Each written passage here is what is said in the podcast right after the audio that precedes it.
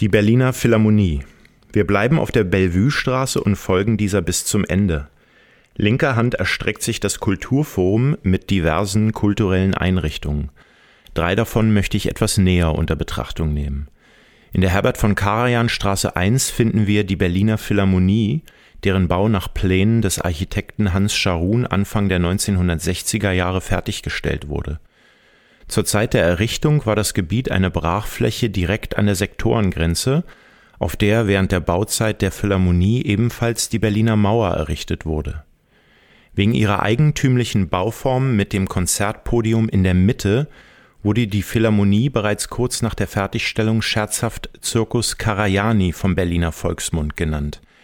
Die Anspielung ist zurückzuführen auf den damaligen Chefdirigenten Herbert von Karajan und den berühmten Circus Sarasani.